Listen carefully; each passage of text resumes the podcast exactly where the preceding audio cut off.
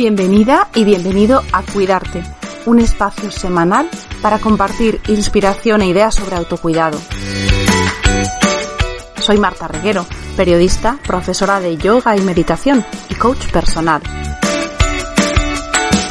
Ponte cómoda, ponte cómodo, que empezamos.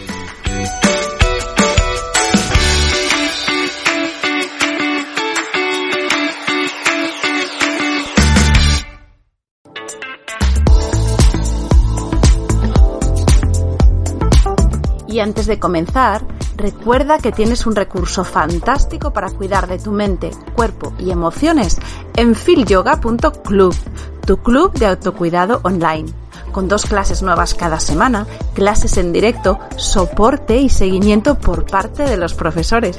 Sin lugar a duda, un regalo para que sentirte bien esté al alcance de un clic.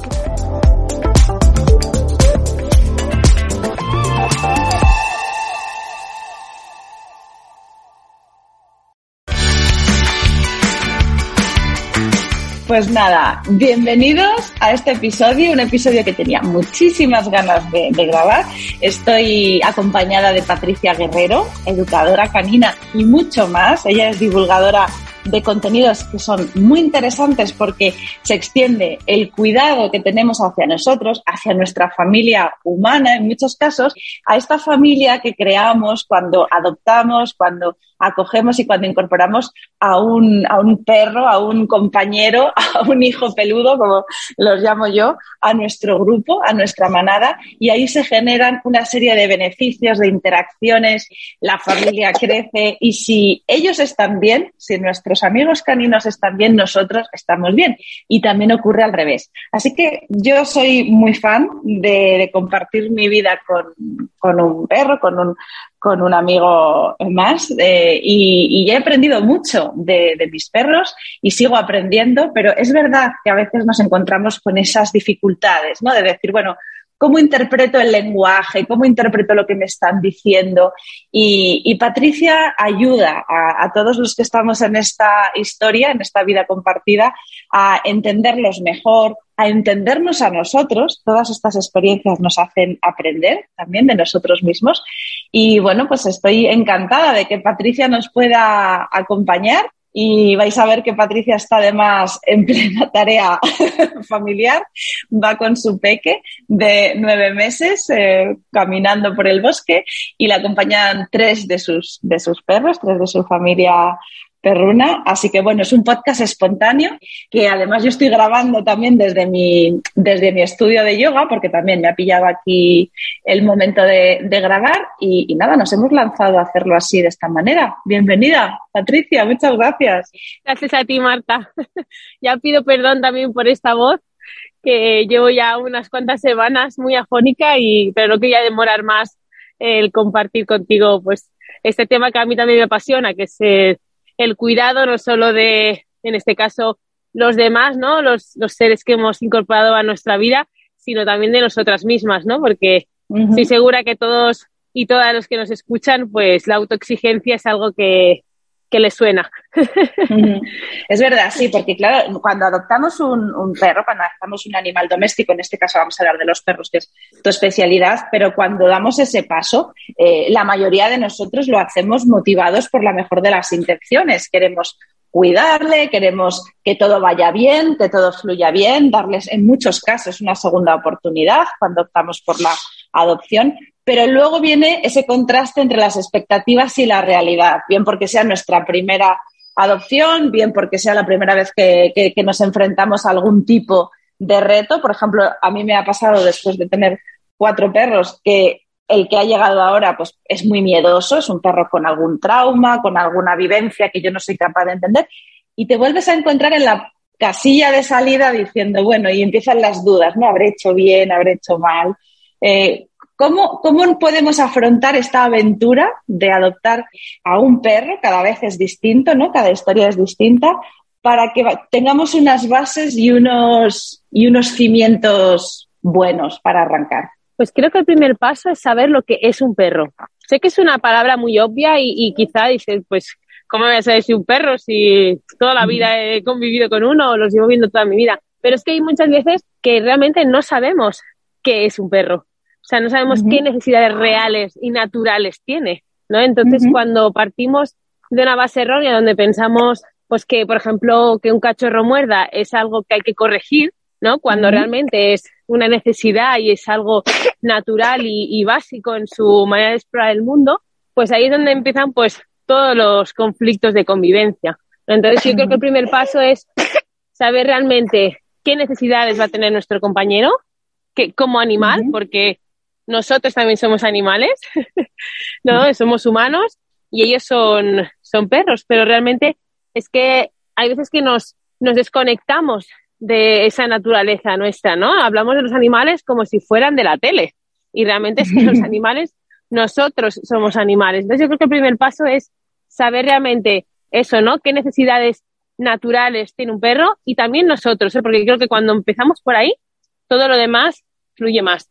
Y bueno, no por hacer spoilers si alguien no es madre humana o padre humano, pero cuando tienes un cachorro humano, eh, a mí al menos es como que todas las piezas se han acabado de encajar, ¿no? Porque ahora que soy mamá humana lo puedo decir alto y claro, los perros y los humanos realmente funcionamos muy parecido, tenemos necesidades quizá un poco distintas, pero nuestro cerebro se forma igual, sentimos igual y al final es una manera de, de convivir. Yo creo que ese sería el primer paso. Y luego, como dices, cuando tienes claro la realidad, la expectativa se puede ajustar más a esa realidad.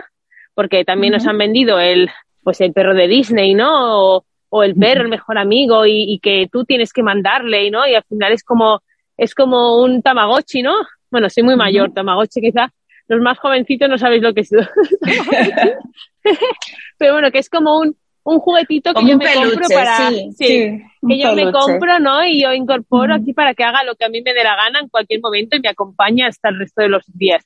Y no es así creo que somos equipo que cada uno tiene su rol cada uno tiene sus necesidades y es importante pues que cada uno tenga su papel y no uno manda sobre el otro sino nos acompañamos y, y coexistimos y convivimos y hay un momento clave, ¿no? En este principio, cuando das ese paso y, tomas la decisión, que hay muchas, hay muchas decisiones asociadas, ¿no? Es decir, bueno, pues primero si, si, cojo un cachorro o un perro que sea adulto, si elijo una raza u otra, todos estos elementos son determinantes para que también ese comienzo esté bien enraizado. Totalmente, igual que cuando escoges la persona con la que vas a convivir, ¿no? O el humano con el que, el humano con el que vas a, convivir. Creo que escoger bien al compañero de vida, porque al final va a ser un compañero de vida que ojalá, voy a decirlo alto a ver si se cumple, que va a estar con mm. nosotros entre 15 y 20 años. no, quizá, quizá menos, pero bueno, sí que son muchos años de nuestra vida donde quizá pues nuestras circunstancias cambian. Creo que es muy importante escoger bien, pero no escoger desde lo estético, ¿no? De, ay, es que esta raza me encanta, es que siempre he soñado con tener un perro de color gris y que tenga esta mancha en el ojo, porque en no, creo que hay que escoger por compatibilidad de caracteres y realmente ser muy consciente de la energía, y creo que aquí hablas mucho de eso, de la energía disponible que tengo para ese ser que va a venir a, mi vida, porque va a necesitar de mí. Entonces, eh, no entran tanto mm, otros tipos de factores. Y luego, que por desgracia hay tantos perros que necesitan hogar. Tenemos desde perros abuelos, perros cachorros de todas las razas, de todos los de esto. Y luego también voy a decir algo un poco friki, pero empezábamos por decir que es un perro, ¿no? Y hace poco, en, bueno, cuando en mi academia tengo el área de alumnos que como somos todos muy frikis, pues vamos haciendo cosas juntos y leímos un libro de Coppinger, del matrimonio Coppinger, que son unos ecólogos que bueno, él murió, pero bueno, son como eminencias dentro del mundo canino y tienen varios libros, son muy científicos y bueno, han hecho un libro que se llama ¿Qué es un perro? Realmente se llama así el libro. Es un libro muy científico, no es para leerte así como, ay, voy a leerme un libro tranquilamente, es un libro, un libro cañero. Pero él dice, por ejemplo, que los perros occidentales, los perros que nosotros hemos seleccionado, pues mira, ahora mismo yo estoy aquí en el monte con con Jumbo, que es un Golden, Vespa, que es una Border Collie, y Domi, pues que es una mezcla de Pointer. Son razas seleccionadas por el humano, ¿no? Él dice que, por ejemplo, estos no son los, verdaderos perros, sino los verdaderos perros son los callejeros, que ellos mismos se han juntado, que han criado, ¿no? Los, pues, y entonces que estos perros son como un poco los de postureo, ¿no? Los perros reales son los típicos callejeros que vemos. En España quizá no, no hay tantos, pero sí que en otros países como la India, México, pues sí que ves grupos de perros mm, viviendo a su, pues realmente de una manera más, no sé si sería palabra natural, pero un poco a su rollo. Entonces, bueno, empezando por ahí, creo que es importante, porque ya me he ido de la cabeza, yo porque decía esto. Así que cuando escogemos a un perro, ser consciente también que todas estas razas pues son también seleccionadas por el humano. Y, ahí, y además, el humano los seleccionó para una cosa concreta que ahora además ya no se lleva. Es decir, yo puedo cogerme un Border Collie pastor y vivir en Barcelona.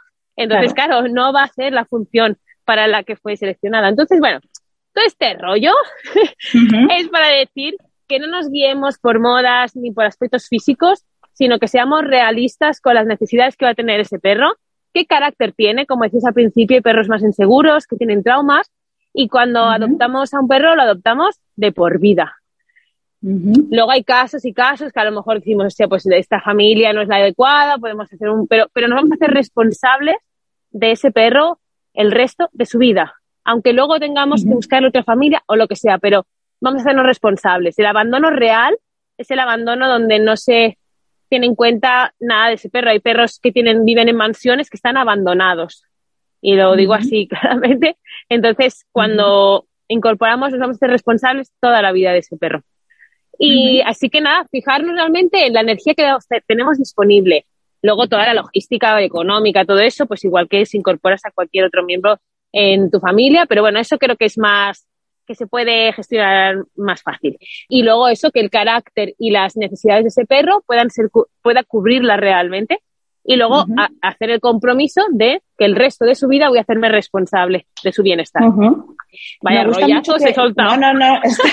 Está, estupendo, está estupendo porque vamos ahí a la base, que es un poco la, historia de, de, muchos de nosotros, ¿no? Cuando damos ese paso, las preguntas que nos hacemos o las dudas van mm. siempre por ese punto. Me ha, gustado mucho que haga referencia a la energía disponible porque muchas veces pensamos solo en el tiempo, ¿no? Decimos, bueno, tengo un perro, le voy a dedicar tiempo, más tiempo, menos tiempo. Pero es cierto que, cada perro viene con su necesidad energética distinta, que, muchas veces esa energía, pues, bueno, va evolucionando, ¿no? La de un cachorro y la de un perro adulto no son, no son iguales, pero se puede ver desde, pues, conociendo la raza, los expertos como, como vosotros, eh, saber más o menos qué energía va a tener un perro en función de sus características?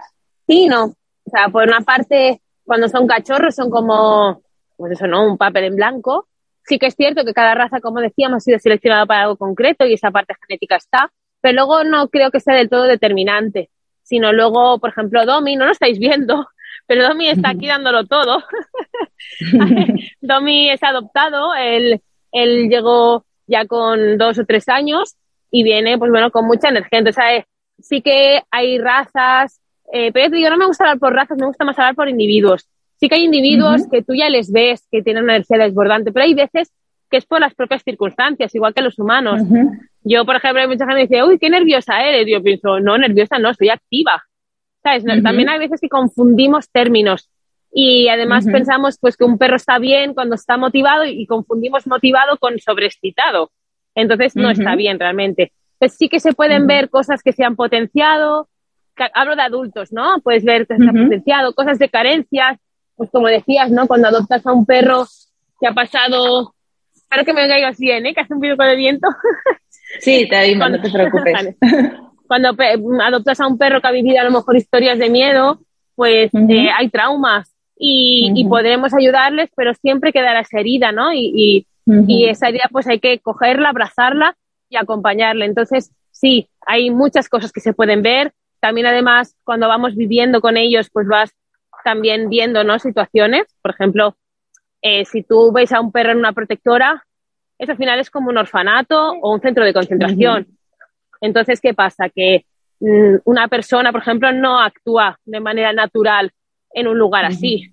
Entonces, claro, tú los ves allí y hay muchos pues que están totalmente inhibidos, deprimidos, otros que están sobreexcitados y en realidad no, no tienen por qué ser así. Luego los sacas de ahí, les das herramientas, les das un lugar seguro, empiezas a, a, realmente construir un apego seguro con ellos, ¿no? Que ellos vean que, que estás ahí para cuando te necesiten y los perros cambian totalmente.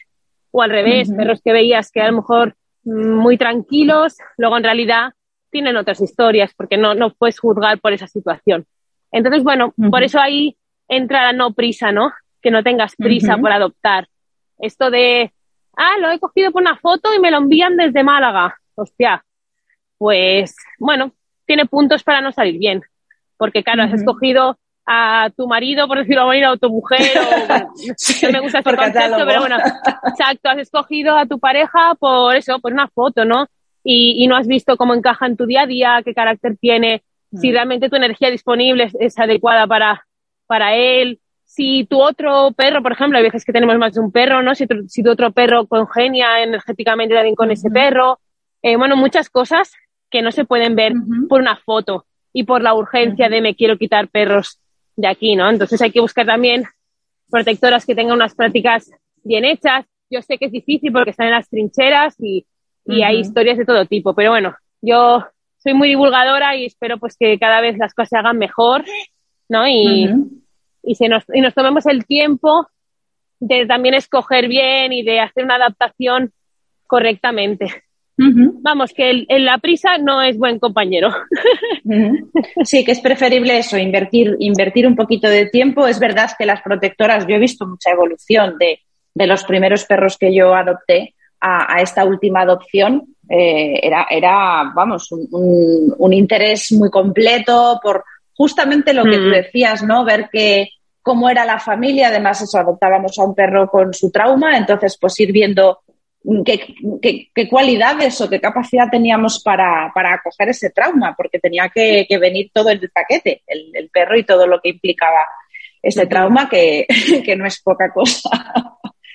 Porque, no, totalmente. Porque es que a veces a veces el cariño, muchas veces yo creo que con la buena intención ¿no? que tenemos todos los que damos este paso, eh, pensamos que el cariño lo soluciona todo, ¿no? Y es decir, bueno, pues como yo le voy a dar mucho amor, eh, le voy a solucionar todas sus heridas, le voy a curar todos sus desequilibrios.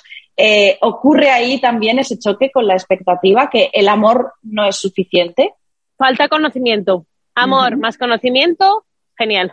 Lo mismo pasa a las protectoras. ¿eh? De aquí no digo, no es, no es, una crítica a las protectoras ni mucho menos, creo que hacen una labor eh, brutal, pero sí que también creo que falta mucho conocimiento. No falta amor, porque amor hay a raudales y buenas intenciones y eso es admirable, pero muchas veces falta conocimiento objetivo, ¿no? De pues lo que decíamos, qué necesita realmente un perro, qué es bueno para él, qué tiempos necesita y todo esto, pues si metemos la, el factor conocimiento en la ecuación, eh, realmente todo, todo fluye. Primero porque la persona, o sea, el humano se siente más seguro, porque si tú tienes una expectativa clara y sabes bien qué va a pasar y qué necesita, es mucho más fácil que te relajes, que disfrutes del proceso, que te sientas acompañado, que tengas más empatía con el perro. En cambio, claro, si vas solo con la buena intención y de repente empiezan a pasar cosas que ni te esperas, pues claro, es, es muy fácil desesperarse y realmente agobiarse.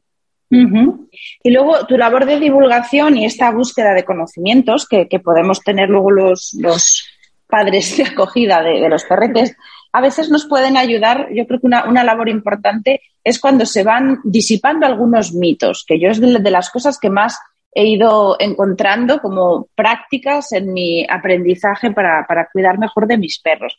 Seguimos teniendo mitos sobre, sobre la educación o lo que necesita un perro. Por ejemplo, vamos a ir repasando alguno que se me ocurre.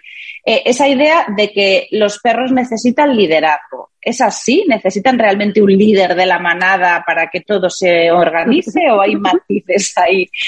A ver, soy muy bruta, ¿vale, Marta? ¿Me Nada, estoy, estoy, libertad, me estoy, me estoy limitando.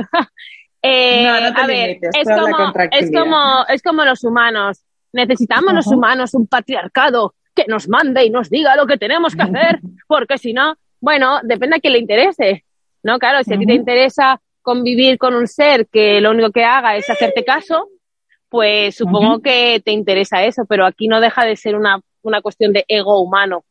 Aquí el liderazgo viene del ego humano total. Los perros realmente, además, si tú observas a los perros, yo convivo con cinco, me encanta observarles y alucinas las relaciones que tienen entre ellos. Eh, no, no se plantean que uno mande, el otro no mande, no sé qué. sino es mucho más sencillo y complejo a la vez. Ellos conviven, hay veces pues que uno a lo mejor pues eh, tiene algo más que decir una cosa y otro en otra, pero igual que, que los humanos, no, no creo que, que necesiten eso. Lo que sí necesitan son familias con los que tengan apegos seguros. Y un apego seguro, igual que los humanos, ¿qué pasó? Igual que los humanos se construye atendiendo las necesidades emocionales de un perro. Con lo cual, cuando un perro está asustado, os voy a poner un ejemplo muy claro que además eh, lo veo continuamente en redes sociales, ¿no? Un perro está asustado, lo pasa mal por lo que sea, porque ha asustado por otro perro, porque hay una bolsa de basura, porque no sabía estar solo, mil cosas por las que se puede asustar un perro. Y el consejo más habitual es déjale, eh, ignórale y no le toques porque no vaya a ser que le, le potencies ese miedo. O sea, estamos diciendo que cuando alguien de tu familia está mal, que lo tienes que ignorar y lo tienes que, pasar de él. Ahí no se crean apegos seguros, es una herida. O sea, cada vez que tu perro te necesita y le dejas tirado, por lo que sea, por tontería que te parezca a ti, porque es una necesidad de, de tu perro, no tuya. Y esto pasa con los niños. Yo ahora que acabo de ser mamá, lo veo continuamente, ¿no? La gente se cuestiona, no es que el bebé ha dormido más, es que no, es que no lo cojas porque no sé qué, es que no, no. Oye, es una necesidad de ella, ¿no? Si la bebé eh, decide que quiere mamar tres veces en media hora, pues por algo será, lo necesita. Pues lo mismo los perros. Si los perros necesitan que les apoyes porque hay una bolsa de basura que consideran que es un monstruo, pues vamos a apoyarles. Y eso lo que genera es un apego seguro. Y cuando tienes un apego seguro con otro ser de tu familia, es cuando pues eh, sabe estar solo tranquilamente, cuando no tiene miedos, cuando si pasa algo te va a buscar, cuando supera sus miedos. Y esto es un poco en contra, pues, de este antiintuitivo de esta historia del líder de la manada, que haga lo que yo quiera y que y lo ignoro cuando me necesita. Es, es un paradigma totalmente distinto. Yo creo en piracanes, creo en perros autónomos, felices, pues mira, como por ejemplo esto, ¿no? Y ahora mismo estoy hablando contigo. Estoy hablando contigo, no estoy en presencia completa ni para la bebé ni para los perros, mal por mi parte, pero en la vida es lo que puedo hacer. y, no le estoy hablando a él. Fijaros que él está eh, pues, a su rollo, mm, buscando, pero ha vuelto porque él ha querido. Yo no se lo he pedido. Y él prefiere, antes de estar en todo el monte, prefiere estar cerca de mí. Esto es confianza y es apego no, y vínculo, no es no es porque yo sea la líder de la manada y tenga más, y te necesite, a lo mejor es solo necesidad, ¿no? Porque a veces si no queda como muy instrumental la idea, ¿no? De, bueno, pues le proveo de cosas, me necesita, pero, pero es verdad que, que, ese lazo muchas veces, pues, no sé, a mí siempre me ha venido a la mente cuando ves a una persona por la calle que, que no tiene muchas cosas y que va dando tumbos y van sus perros con él y dices, bueno, pues pues a lo mejor no, está, no es el dueño que mejor me puede alimentar ni el que más puede proveer para mí, pero tú ves a sus perros que no se separan y están con ellos, ¿no? Claro, porque hay una convivencia y, realmente lo que tenemos siempre que mirar es un poco los conflictos en esa convivencia, que no tiene que ser violencia. O sea, un conflicto puede ser, por ejemplo, cada vez que coges un calcetín, voy a lo bruto y te lo quito. ¿Sabes? Porque, claro, eres un cachorro y cómo vas a coger un calcetín.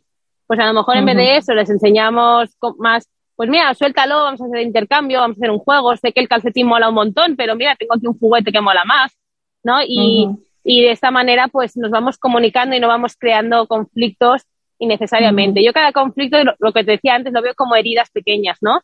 Una herida pequeña, no pasa nada, ¿no? Todos, pues eso, ¿no? Yo ahora mismo estoy aquí y no les estoy dando presencia plena ni a la bebé, ni a los perros, ni a mí, ¿no? Estoy contigo y con, con quien nos está escuchando.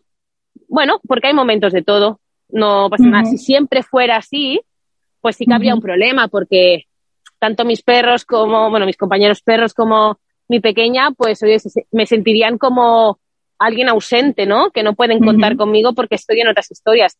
Pero bueno, pero hay un poco de todo, ¿no? Hay momentos de estos, hay muchos momentos que solo estoy con ellos, no toda mi atención está con ellos. Eh, entonces, bueno, va más por ahí que no tanto el líder de la manada, es más una convivencia y un disfrutar juntos, ¿no? Y un vivir aventuras juntos, eh, donde nos cuidamos los unos a los otros, pero desde, no desde una necesidad porque tú tienes el control, sino desde un querer, ¿no? A mí el, que, el querer hacer las cosas de manera natural para mí es súper importante, tanto entre humanos como entre perros.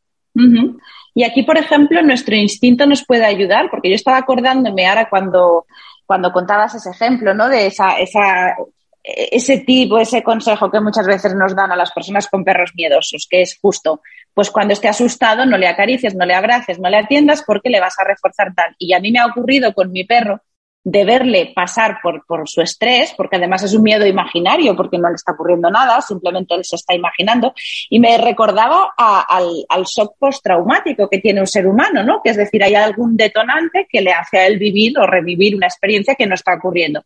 Entonces, hubo un momento que ya saltándome esa, ese tipo, ese consejo que me habían dado, yo lo que pensé, entendiendo el cuerpo de los humanos y cómo reaccionamos, es tocarle, o sea, pero tocarle en un sentido de, esta presión que a veces a las personas cuando tienen ansiedad, pues el, cogerles y, sujetarles. Entonces yo sentí que lo que me pedía el cuerpo era esa especie de abrazo, pero un abrazo de, tranquilo, tranquilo, y repetirle a lo mejor una frase. El hacer caso a nuestro instinto puede ser práctico, puede ser útil, estamos también muy reprimidos en eso y al final la inseguridad nuestra no nos deja hacer. Pues me encanta que me digas eso porque yo, todas mis formaciones son para que yo le llamo exploradores caninos exploradoras caninas para que hagan lo que les haga de la entraña.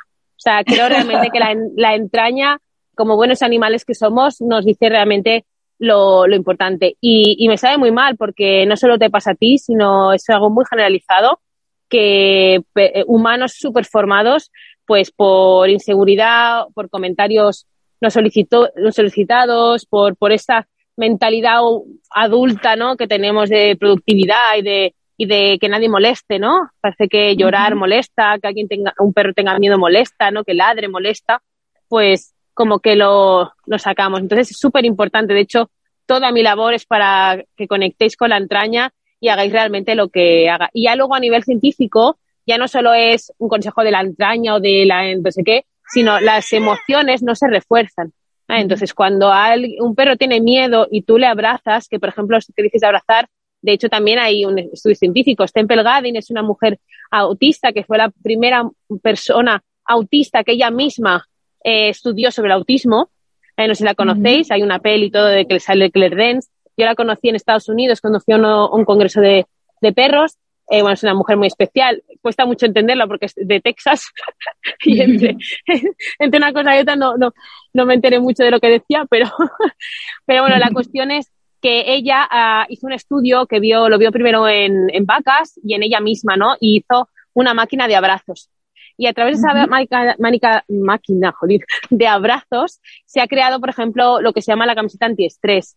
La Thunder Shirt, que es una camiseta para perros, por ejemplo, pues eso, ¿no? Que se sienten inseguros, que tienen momentos de ansiedad. Esta camiseta lo que hace es aprieta, no eso mismo que tú has hecho de manera instintiva, les aprieta para, para ayudarles. La manipulación por parte nuestra, hay perros que, que lo ven como algo bueno, pero hay muchos perros que no están acostumbrados. Entonces la camiseta también tiene que haber un proceso, ¿no? No es, hay perros que lo pones y enseguida lo disfrutan y otros que, que no. Pero para que veáis que hay veces que la, la, la, la entraña eh, también conecta con un poco pues eh, la realidad, ¿no? La, la, la ciencia lo, lo dice, porque también hay veces que se pone la ciencia también como en boca de, de cualquier cosa, ¿no? Yo hago daño a un perro y le pongo ciencia y oye, me quedo tan a gusto. Y bueno, al final la ciencia eh, también, yo es que vengo de la ciencia, yo soy científica de formación y al final es, pues hay algo, lo investigo, lo pruebo, lo miro y a lo mejor dentro de 20 años lo que he investigado y lo que he probado no tiene ningún tipo de validez. Entonces también, vamos, que yo desde aquí os hago un llamamiento a todos a que sigáis primero vuestra entraña y también vuestro sentido crítico y que todo lo cuestionéis, tanto lo que diga yo o lo que diga cualquier persona, porque yo siempre lo digo, lo que digo ahora, quizás más esa misma entrevista dentro de 20 años y, y, es que he evolucionado hacia otro lado totalmente que ni, ni conozco. Ala, ahí te lo dejo.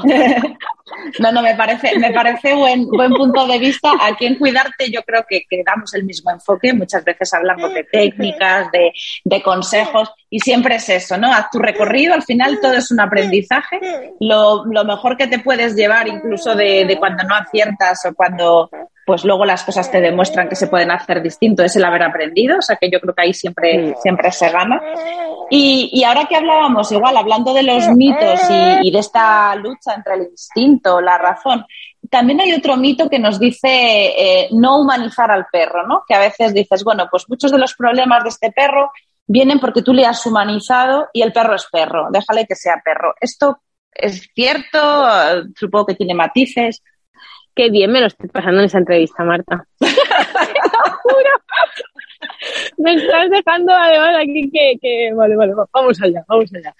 A ver, humanizar, vamos a partir de la base, como decíamos al principio de todo, que somos animales y que un humano y un perro son animales mamíferos, los dos. Imagínate, ¿vale? Eso empezamos por ahí. Entonces, ¿qué narices significa humanizar al perro? Primero, porque nosotros mismos hemos perdido totalmente la esencia como humanos. Espera, me, voy a ir para arriba, que claro, estoy en el monte, voy a ir para arriba ya. Vamos a ver primero qué significa. Eh, nosotros mismos estamos poco humanizados. O sea, eh, ya te digo, yo desde que soy madre humana eh, aún me he dado más cuenta de lo desconectados que estamos de la naturaleza del ser humano. ¿no? de, cosas que veo, que, me dicen, que, todo, ¿no? Y dices, pero ¿qué me estás contando? ¿Para qué te crees que tengo unas tetas? ¿Que, están aquí para, ¿para qué? ¿Sabes? Entonces, Con un reloj. Sí, no sé, es que no, no, eh, muchas cosas muy absurdas, pero que vienen de la desconexión que tenemos de, de, nuestra esencia como humanos. Entonces me hace mucha gracia cuando dicen que humanizamos a un perro, ¿no? Porque es como, primero, que no creo que los humanos tengamos más derechos que otros seres humanos, o sea, otros seres vivos, aunque nos lo creemos, visto está. Yo estoy en el monte, no lo, puede, no lo creo que lo apreciáis, pero yo vivo aquí en Galicia, en una aldea, y bueno, el maltrato a la naturaleza es, eh, ¿cómo os diría? Es diario. Eh, montes talados por cuatro duros, eh, bueno, mil cosas, o, o, cosas tiradas por el monte. Eh, el maltrato que hacemos los humanos a nuestro medio es espectacular.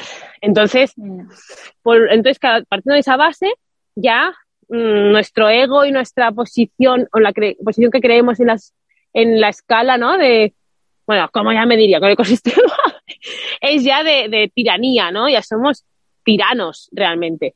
Entonces, humanizar. ¿Qué es humanizar? Eh, humanizar se dice muchas veces cuando se vista a un perro, ¿no? Cuando se le pone esto o cuando le das eh, atención a un perro, ¿no? Eh, es como es solo un perro, ¿no? En lo que, haces. Entonces, bueno, para mí humanizar es cuando no tenemos en cuenta el, bienestar del perro, nos lo pasamos por el forrete y lo que buscamos es nuestro bienestar. Por ejemplo, hace unos años, cuando nos casamos, pues todos los piracanes vinieron a la boda vestidos de frac. ¿Vale? mi, madre se curró unos arneses, usó unas camisas con sus pajaritas y todos vinieron vestidos de frac ahí a ellos les importaba un pito llevar eso. Eh, era eh, me hizo gracia a mí como humana. Ahí sí que les estaba humanizando, porque a ellos les importaba muy poco llevar eso. ¿eh? Pero su bienestar estuvo por encima de todo.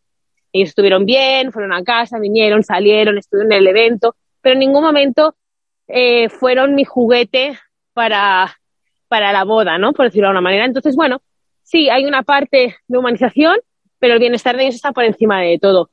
De hecho, hay muchos perros que a lo mejor los veis vestidos y podéis decir, ay, qué friki, pero esos perros son más felices que muchos otros que están haciendo de perros en, en mansiones, en la calle, atados a una cadena, pasándolo de puta pena porque tienen artrosis y porque no tienen una necesidad básica de un perro que es la socialización, o sea, es, un ser social. El estar solo para un perro es matarlo. Entonces, es más perro uno que otro o está, no sé, yo creo que hay que valorar bien las necesidades básicas de un perro, ver realmente si el bienestar del perro está por encima de esa pijada y un poco el equilibrio, ¿no? Y ni una cosa ni, ni la otra. Entonces, creo que si la humanización pasa por atender las necesidades emocionales de un perro, pues yo voy a humanizar hasta que me muera. Si humanizar es, yo qué sé, otra cosa, no sé, creo que hay que ver realmente a qué se le llama humanizar. Porque muchas veces también es porque nos ataca a cosas internas. Cuando a, cuando a alguien le molesta que tú atiendas a un perro, es porque quizá le haces despejo, ¿no? Y, ve que a lo mejor no ha atendido a sus perros o a sus hijos incluso, ¿no? Yo llevo muchos años eh, atendiendo a familias y la verdad que veo un patrón cuando alguien educa a su perro de una manera a cómo ha educado a sus hijos, educa a sus hijos. Entonces hay muchas veces que hay como un espejo, ¿no? Ahí cuando, cuando tú haces una cosa y alguien te acusa de humanizar, Yo creo que es más un problema que tiene interno la persona que lo emite que realmente lo que está pasando. Bueno, me he metido muchos fregados en un momento, ¿eh? Pero, queda, queda claro, a mí, me, a mí me va quedando claro porque efectivamente no es blanco o negro, es efectivamente pensar qué connotaciones tienen las palabras, que con el lenguaje también vamos creando nosotros una realidad. Y, me ha gustado mucho el parámetro de medir siempre el bienestar, ¿no? Es decir, bueno, en el momento que antepongo, estaba pensando en casos, pues eso, a lo mejor cuando, cuando veo un perrito paseado en un carro o algo así, ¿no? Que dices, no sé por qué a mí me viene más a la mente esta cosa de personas mayores o lo tengo yo también a lo mejor, eh, pues eh, demasiado cliché pero un perrito que a lo mejor, pues eh, eso, es muy pequeño, o el típico Yorkshire sobreprotegido, ¿no? Esta idea de, de que hay gente que sobreprotege mucho al perro y entonces dices, lo humaniza porque parece que es su bebé, pero el perro necesita ir por el suelo, o necesitará oler, o necesitará oler a otros perros, ¿no? No se lo van a comer por, ser más pequeño. Ese tipo de cosas son las que me venían así a la, a la mente. Ese es, ese es otro melón. Por ejemplo, el tema del carrito. Pues aquí tenemos que mirar si realmente. Eh, bueno, voy a ir al, concepto que has dicho sobre proteger, que es muy interesante. Cuando el sobreproteger es cuando tú haces algo por ti y no por el perro. Por ejemplo, si en este caso, el vamos a ver la misma imagen, ¿eh? el, el, el Yorkshire en un carrito con una mujer mayor.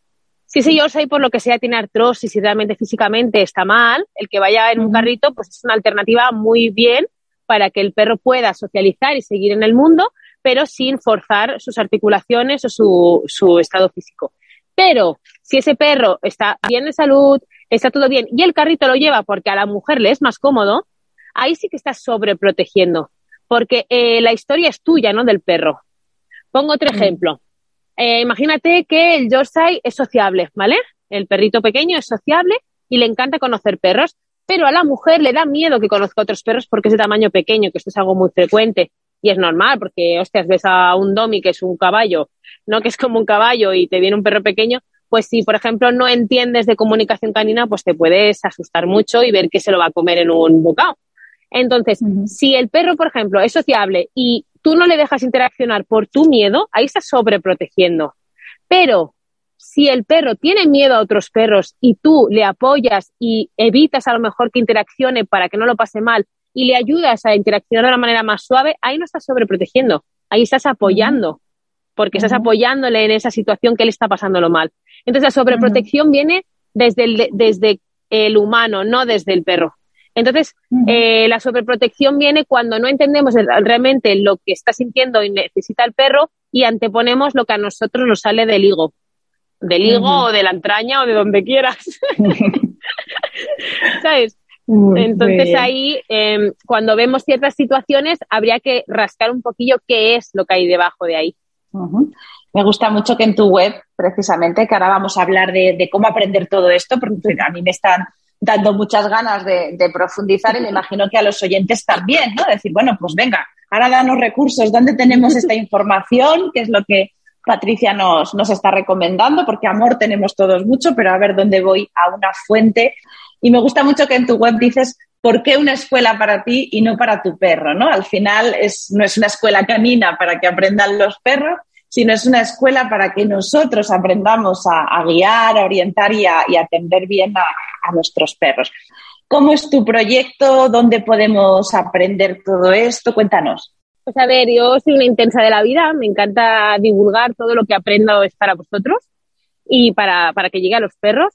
Y entonces tenéis, bueno, tenéis una biblioteca canina, que es un blog que tengo más de 500 artículos, donde hay en formato podcast, formato vídeo, escrito, infografía, yo qué sé, ya ni me acuerdo.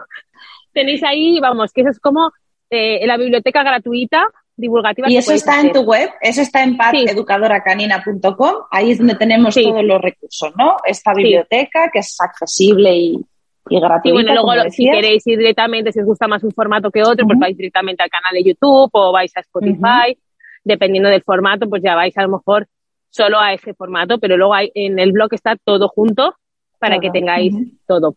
Y luego están los cursos de pago, que ahí ya la estructura está ordenada, hay una didáctica, porque aparte a mí me encanta, el juego es, es mi pasión y es eh, lo que rige todo, tanto humano como canino. Yo si no me divierto, no me vale la pena.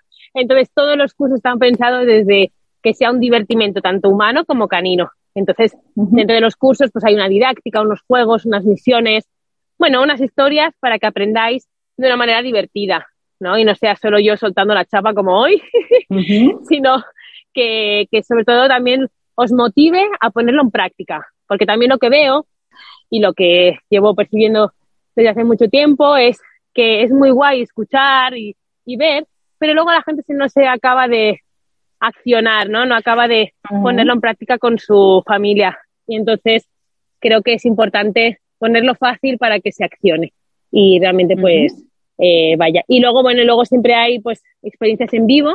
Ahora, por ejemplo, en nada empezamos, le he llamado Expedición Archipiélago Piracán, que bueno, es una serie de, de, islas, cada isla es temática, ¿no? La llamada, el lenguaje, entonces durante todo el curso vamos a estar recorriendo esos mares con las islas y, pues proponiendo juegos diarios para que la gente pues diariamente tenga ese empuje y mi seguimiento para, para hacer. Y luego, bueno, tenéis un libro, unos retos caninos, que son unas fichas, para el que le guste más el papel. Tenéis todos los formatos, la verdad.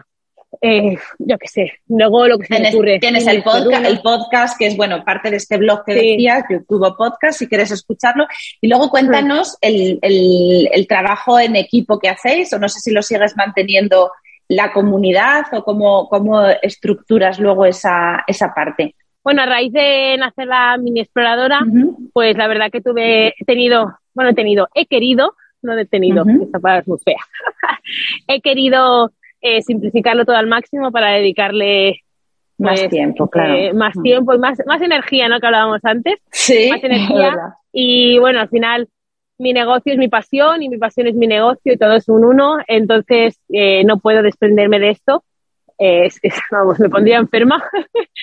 he simplificado todo mucho. Entonces esa comunidad ahora mismo está dentro de los cursos. Es decir, cuando tú te inscribes a cualquier curso ya entras a formar parte de, la comunidad y una red de alumnos, donde vamos quedando, pues lo que os decía, por ejemplo, para leer libros, o para debatir, o para jugar, o para hacer.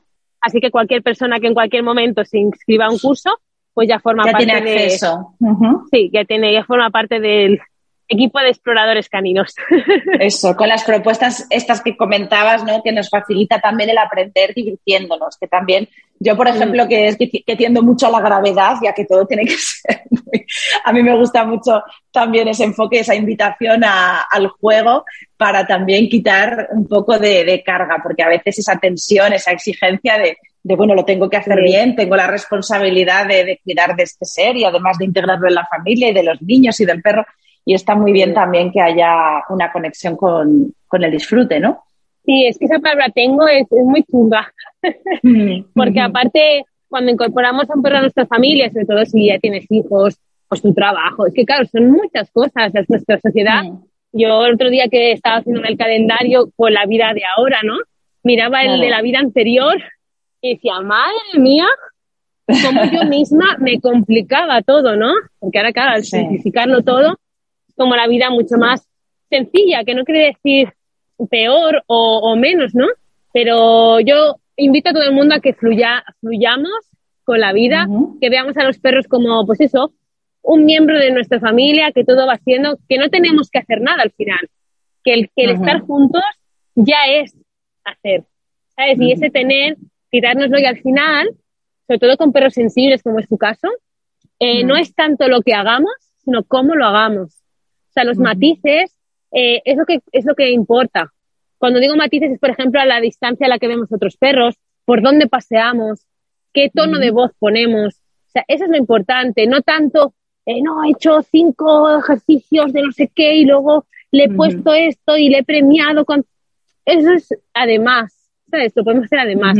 Pero lo importante es cómo convivimos y, y, el disfrute de estar, sin buscar más allá y tú, bueno, tú es un poco tu filosofía de vida, ahora es extrapolarla a la relación con tu perro. Con el perro. Y, bueno, y yo creo que, que, vamos, yo creo que nos vamos enriqueciendo mutuamente. Yo muchas veces eh, me sorprendo, me sigo sorprendiendo de, de lo mucho que, que, compartir tu vida con ellos te hace aprender de, de ti de ti misma, ¿no? El decir, bueno, pues, pues qué tipo, es como con los niños, ¿no? De decir, jo, pues me voy equivocando, he hecho esto y, y, los hijos al final te dan esa conciencia de decir, jo, pues, pues lo estaba haciendo fatal. estaba eh, tirando por esta línea y descubres que, detrás de todo eso hay algo tuyo, pues es una exigencia, una creencia que te está haciendo dar valor a determinadas cosas y, a lo mejor dejar otras en el, en el tintero. Y me encanta la filosofía de los piracanes y voy a ver si, si la aplico yo también para que Tarzán, que es, que es nuestro perrete, Tarzán el pobre, que le han puesto ese nombre, yo creo que para, empoderarle. nos la dieron con ese nombre y no se lo hemos cambiado. pensé, que era una perrita, no sé por qué. No, es, es Tarzán, es Tarzán aquí el, el príncipe. Que, que, yo creo que va mejorando y como te decía, o sea, yo creo que nos, nos hace mejores a, a, nosotros poquito a poco. Los niños, por ejemplo, al, yo a veces he pensado, ¿no? Mis hijos ven a otras personas con perros más, entre comillas, normales o por lo menos funcionales.